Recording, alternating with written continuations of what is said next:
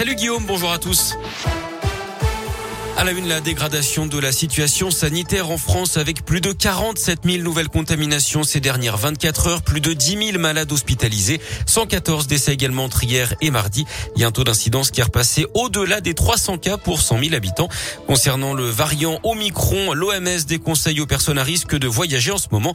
En revanche, l'Organisation mondiale de la santé juge inutile les fermetures de frontières décidées par de nombreux pays. D'après elle, cela n'évitera pas la propagation du variant. Dans ce contexte, à Lyon, le port du masque sera obligatoire pour assister à la fête des Lumières. Le préfet du Rhône qui confirme que l'événement est maintenu la semaine prochaine malgré donc la reprise de l'épidémie. D'ailleurs, le centre de vaccination d'Écully joue les prolongations. Il devait fermer ses portes le 23 décembre. Finalement, il s'agira seulement d'une pause. Il rouvrira le 3 janvier et restera ouvert jusqu'au 31 mars pour offrir davantage de créneaux pour le rappel vaccinal.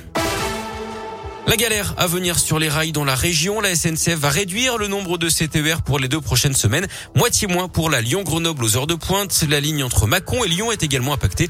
C'est pour des travaux de maintenance et de réparation. Des rames, des autocars seront mis en place pour remplacer les trains. La région parle d'une situation, je cite, inacceptable.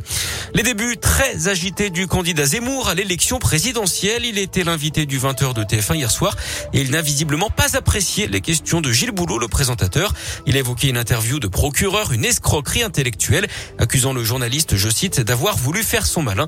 Il l'aurait d'ailleurs insulté en quittant le plateau.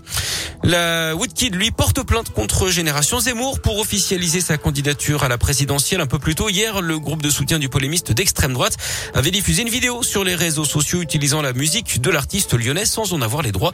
Le chanteur a donc prévu d'attaquer le groupe en justice.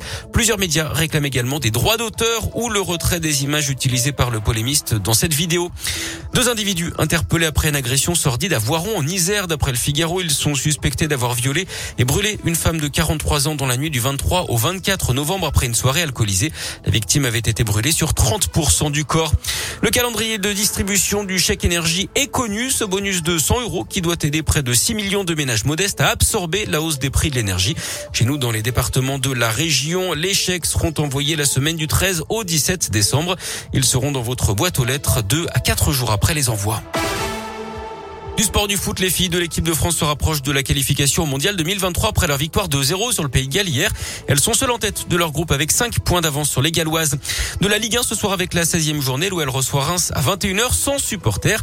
La Ligue a sanctionné le club lyonnais d'un huis clos à titre conservatoire après le jet d'une bouteille d'eau sur Dimitri Payet depuis les tribunes. C'était pendant le match contre Marseille il y a 10 jours.